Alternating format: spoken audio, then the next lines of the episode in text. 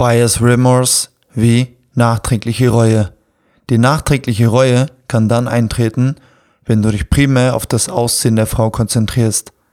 Keine Frage, welcher Mann hat es nicht darauf abgesehen, die Dame zu entblößen, die er scharf findet. Jedoch, wenn du dich weiterhin in Zukunft mit ihr treffen möchtest, rate ich dir, eine Nummer sicher zu gehen und erstmal dich darauf zu fokussieren, Vertrauen aufzubauen. Es ist wie im Verkauf.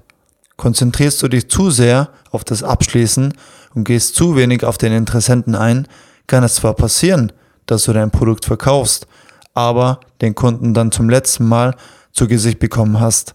Eventuell wird er oder sie zum Ex-Kunden. Besser wäre es doch, eine tiefe Bindung aufzubauen, damit diese oder dieser zum Bestandskunden wird. Das gleiche Prinzip gilt in der weiblichen Psychologie, Schrägstrich, Verführung.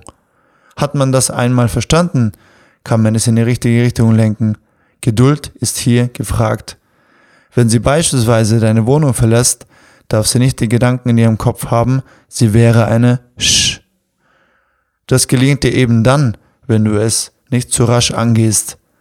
Nichtsdestotrotz gibt es natürlich Frauen, die diese nachträgliche Reue nicht verspüren, auch wenn es sehr, sehr schnell zur Sache geht. Dies war lediglich eine Aufklärung, wie es sein kann, aber nicht sein muss. Und zum Abschluss noch ein Zitat. Sometimes the devil is a gentleman.